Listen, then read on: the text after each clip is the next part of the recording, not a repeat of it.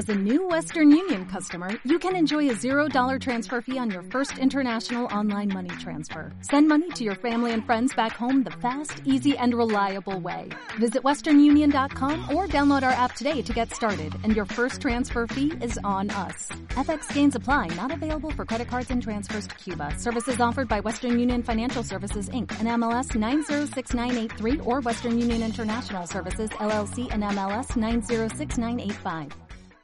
Hola amigos, en este programa de Yo Empresa vamos a aprender acerca de cinco historias, cuentos, fábulas o moralejas, acerca de cinco áreas específicas del cual podemos aplicar en nuestra vida, eh, principalmente en las áreas de trabajo en equipo, por ejemplo, en las áreas de emprendeduría o en las áreas de negocios. Así que va a estar bastante interesante, espero que sea aplicable en tu vida. Así que sin más, iniciamos.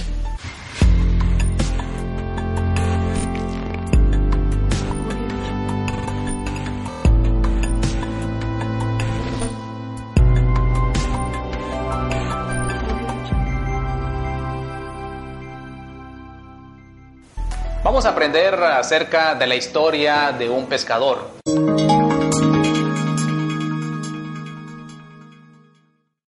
En cierta ocasión bajaba de su bote con cierta cantidad de atunes amarillos.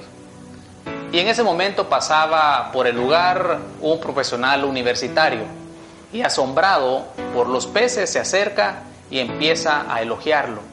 Y le pregunta al pescador, ¿cuánto tiempo se había llevado para obtener esa cantidad de peces? Y el pescador le responde, pues realmente muy poco tiempo me llevo para obtener esa cantidad. Entonces el profesional universitario le pregunta que por qué no se dedica más tiempo en pescar y obtener más cantidad de peces.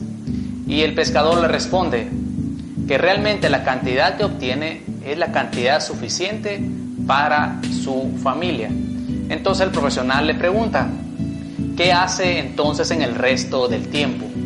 Entonces él le responde que todos los días duerme hasta tarde, que sale a pescar un poco, regresa a la casa, juega un poco de tiempo con sus hijos, luego le da tiempo para tomar una siesta con su señora.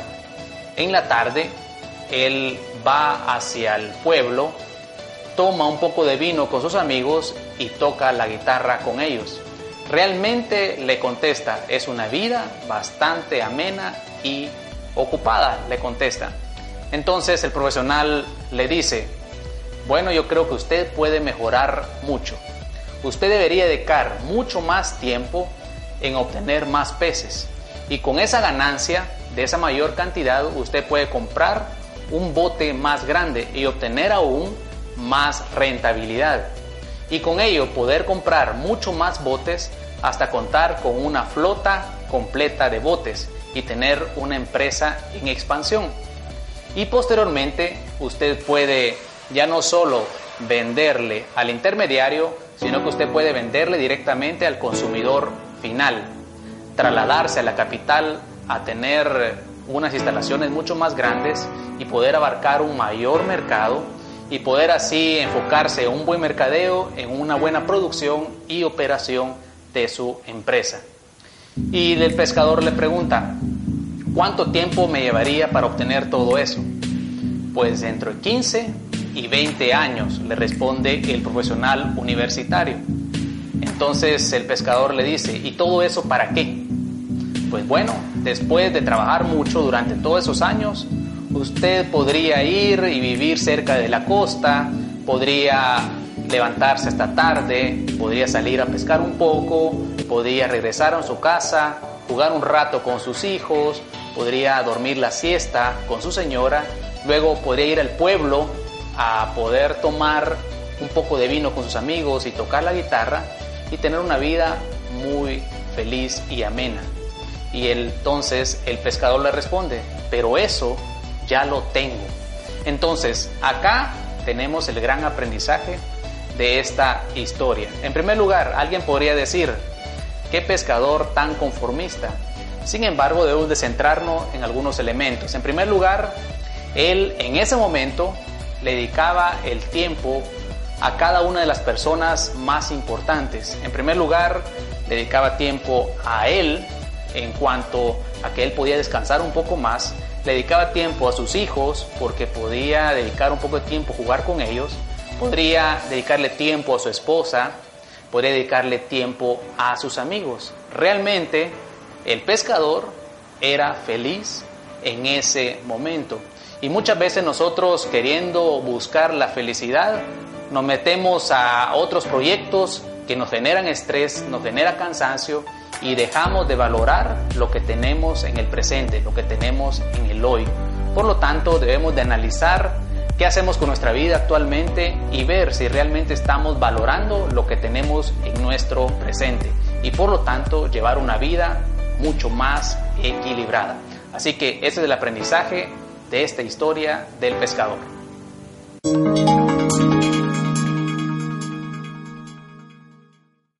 Vamos a aprender acerca de la historia de un león y un ratón, que nos enseñan acerca que el tamaño de una situación puede ser engañoso. Así que, en cierta ocasión, un león dormía tranquilamente y en ese momento sale un ratón y empieza a jugar en el estómago del león. Y en ese momento entonces el león despierta y captura al ratón. Entonces, antes de ser devorado, el ratón le dice al león, Señor león, no me comas, y así podré pagarte ese favor en un futuro, por agradecimiento. Y el león se echa a reír y lo deja libre. Pasaron los días y el león, el rey de la selva, es capturado por unos cazadores y lo amarran con una cuerda y a lo lejos el ratón escucha los lamentos del león y corre a salvarlo. Pues llega, muerde la cuerda y el león es liberado. Entonces el ratón le dice, ¿te recuerdas que en una ocasión tú me salvaste, pero te burlaste de mí? Porque creías que por mi tamaño yo no podía pagar este favor. Pues bien, has aprendido que los ratones sí tienen palabra y sí son agradecidos. Pues bien, en este mensaje podemos aprender varios aspectos. En primer lugar, nunca debemos de menospreciarnos a nosotros mismos por nuestro tamaño. Es decir, que si nosotros somos una empresa pequeña, no debemos de menospreciarnos y decir que no podemos competir con una empresa de mayor tamaño, considerando algunos factores, por ejemplo, los recursos que son más limitados. Debemos de recordar que las empresas grandes no se comen a las pequeñas, sino que las rápidas se comen a las lentas. Por lo tanto, como pequeños también tenemos oportunidad debemos de enfocarnos en un mercado y debemos de preocuparnos por satisfacerlo de mejor manera. Otro aprendizaje de esta enseñanza es que no debemos de menospreciar tampoco a nadie. Por ejemplo, a nuestros empleados. Debemos de escuchar las ideas que provengan de ellos. Puede ser que de ahí venga la idea o la gran idea que nos lleve al éxito empresarial. De igual manera no debemos de menospreciar a otras personas, porque estas pueden ser nuestro próximo cliente o puede ser nuestro nuevo socio. Y de igual manera debemos de aprender que siempre debemos de cumplir nuestra palabra.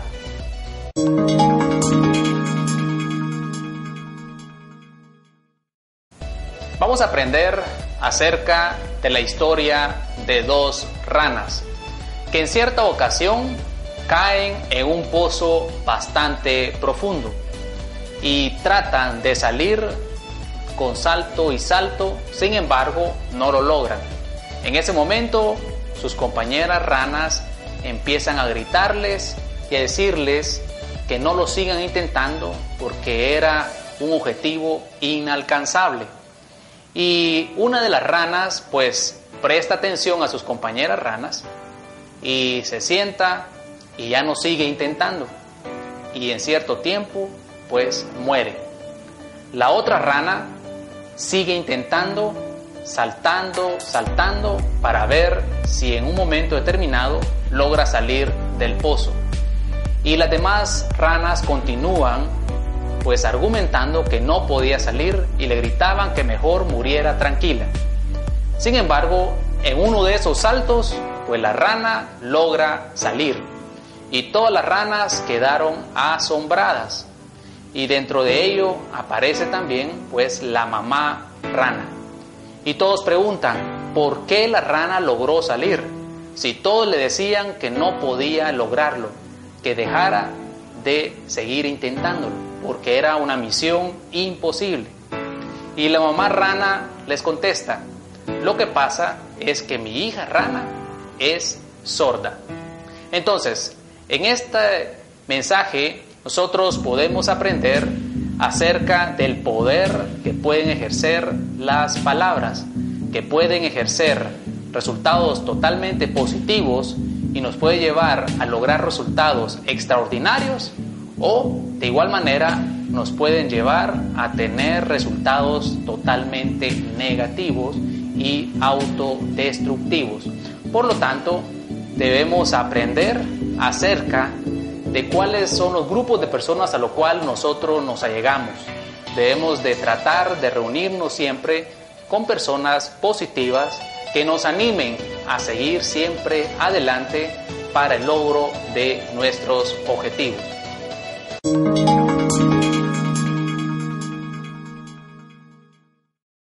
Vamos a aprender la historia acerca de una empresa en búsqueda de la excelencia. Pues bien, en cierta ocasión, el León, el gerente general de la Selva SA, pues convoca a todos los miembros de la empresa a una reunión para buscar cuáles son los factores de excelencia y poder hacer frente a los nuevos retos en que vivían. Pues convoca a una reunión donde el fin es identificar cuáles son los factores de éxito. Y cada uno de los animales empieza a opinar. Entre ellos el conejo. Y el conejo dice, el factor de éxito es el saber correr rápido, pues así no seremos presa fácil del miedo. Después opina la ardilla y la ardilla dice, pues uno de los factores de éxito es el saber trepar a los árboles, pues de esa manera vamos a poder observar todo el panorama completo y tomar mejores decisiones. También opina el pato y el pato dice, el factor de éxito es el saber nadar, pues así podríamos atravesar todos los ríos de la selva. Y de igual manera lo hace el águila y dice, el factor de éxito es el saber volar. Pues de esa manera podemos de igual manera ser rápidos y ver todo el panorama. Entonces, de esa manera, cada uno de los animales empezaron a participar. Algunos decían que el factor de éxito es saber observar en la oscuridad, otros tener un buen olfato, tener grandes garras, etc. Entonces, Después de evaluar, llegaron a un consenso y determinaron que los cuatro factores de éxito eran saber correr, saber trepar, saber nadar y saber volar. Y programaron toda una campaña de capacitación para los trabajadores de la empresa La Selva SA. Y empezaron a instruir, en este caso al pato, para que pueda correr rápido y lo único que lograron es que al pato pues se le hincharan las patas y no pudiera ni siquiera nadar, ya no podía ni correr ni siquiera nadar, que era su fortaleza. A la ardilla se le quiso enseñar a volar y lo único que se logró fue lesionarla. Y de igual manera al conejo se le trató de enseñar a nadar y los esfuerzos fueron en vano. Luego de cierto tiempo se presentaron las evaluaciones y las evaluaciones fueron totalmente negativas. Entonces el león, el gerente general, dice, pues ni modo, que todo se quede como estaba. Y en ese momento aparece el mono y el mono dice, pues aprendamos de esta experiencia. Lo importante acá es que cada uno de nosotros tiene cierta fortaleza y la única manera de sobrevivir en este ambiente competitivo es que cada uno de nosotros aporte esas fortalezas en beneficio del equipo y lograr un objetivo común. Pues bien, de esa manera lo hicieron y así lograron alcanzar sus objetivos cuando aprendieron a trabajar en equipo, aportando cada uno las fortalezas del cual poseían.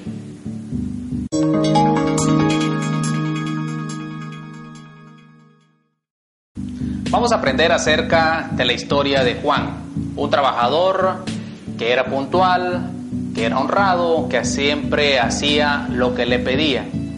Pues bien, en cierta ocasión se dio la oportunidad de un ascenso a supervisión y Juan consideraba que merecía ese nuevo puesto. Pues ese puesto fue dado a Fernando, que solamente tenía seis meses de haber iniciado a trabajar en la empresa. Entonces Juan, sorprendido, pide cita con el gerente y le pide una explicación acerca de lo sucedido. Entonces el gerente le dice, pues bien, déjame resolver esto. Solo que antes quisiera que me ayudaras para una situación. Hoy quiero dar fruta a todos los colaboradores del área de producción. Así que, ¿por qué no vas a la esquina donde hay una bodega de fruta y averiguas si venden naranjas? Entonces Juan va y averigua acerca de lo solicitado. Regresa en cinco minutos y le dice, Señor, sí hay naranjas. Entonces el gerente le pregunta, ¿y habrá la suficiente cantidad para todos los empleados del área de producción? Mm, no, no pregunté eso, señor. Ah, no, le pregunta serio el gerente. ¿Y habrá alguna otra fruta que sustituya la naranja en caso de que no hubiera suficiente? Mm, tampoco pregunté eso. ¿Y cuánto cuesta las naranjas? Mm, no, señor, no pregunté tampoco eso. Pues bien, permíteme. Llama a Fernando y le da la misma instrucción. Fernando va a la bodega de frutas y regresa 10 minutos después y le dice, Señor, sí hay naranjas y sí hay la cantidad suficiente para todo el personal de producción y en dado caso también hay fruta que pueda sustituirla, tales como melón, plátano, sandía o mango, si usted quisiera. Le pregunté el precio y las naranjas cuestan 90 centavos cada una. El melón cuesta 1.50. De igual manera la sandía cuesta 1.60 y cada plátano lo dan a 25 centavos. De una vez pedí que me apartaran las naranjas para que de una vez pudiéramos comprarlas. Muy bien, Fernando, te agradezco, le dice el gerente. Pues sí, Juan, ¿en qué estábamos? Y Juan le responde, nada, señor, mejor me retiro. Entonces, ¿qué aprendemos en este mensaje o historia? Pues aprendemos acerca de que no es suficiente solo hacer lo que nos piden. Debemos de tener un panorama más, debemos de tener cierto criterio, debemos de poner nuestra marca. ¿Para qué? Para que el día de mañana que hay una oportunidad, pues nosotros seamos considerados para ocuparla. Debemos de dar siempre un esfuerzo adicional. Si nosotros queremos ser buenos emprendedores o buenos empresarios, primero debemos de ser buenos trabajadores. Jamás podremos ser buenos empresarios si nosotros siempre andamos midiendo o andamos buscando hacer menos en la empresa. Espero que estas historias hayan sido de gran aplicación para tu vida y para tu empresa. Es importante que puedan ser utilizadas no solo para ti, sino que puedas compartirlas con otras personas y de igual manera poder eh, crear algún tipo de programa para enseñarles a tus colaboradores o empleados. Recuerda que además de estas historias hay otras más que podemos aprender siempre en este canal. Recuerda suscribirte para poder ser notificado cuando se suba nuevo material y así seas uno de los primeros en que pueda ver material mucho más práctico y aplicable para tu empresa. Recuerda, soy Alex Calderón y esto es Yo Empresa.